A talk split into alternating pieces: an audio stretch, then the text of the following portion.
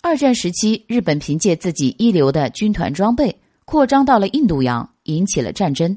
日本只是一个小岛国，却拥有着一百多万的精锐部队，而且战斗力非常惊人。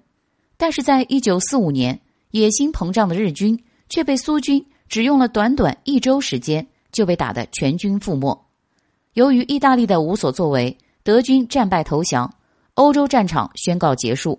唯独只有日本在战场上独树一帜，仍然在对外侵略。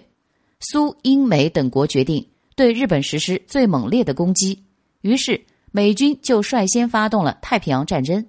日军为死守自己的防线，决定调出关东军，并且进行有力的反击。但是在这场战役中，日军就已经被美军打得手足无措，一败涂地。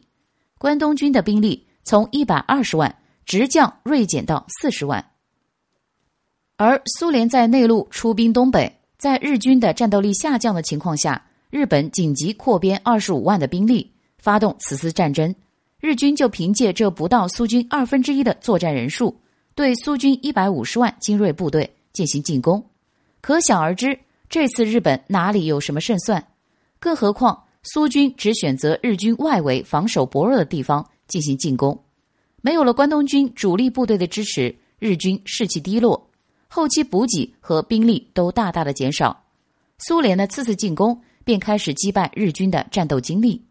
就在伴随着美国将原子弹投到了日本后，日本天皇宣布投降，结束了二战。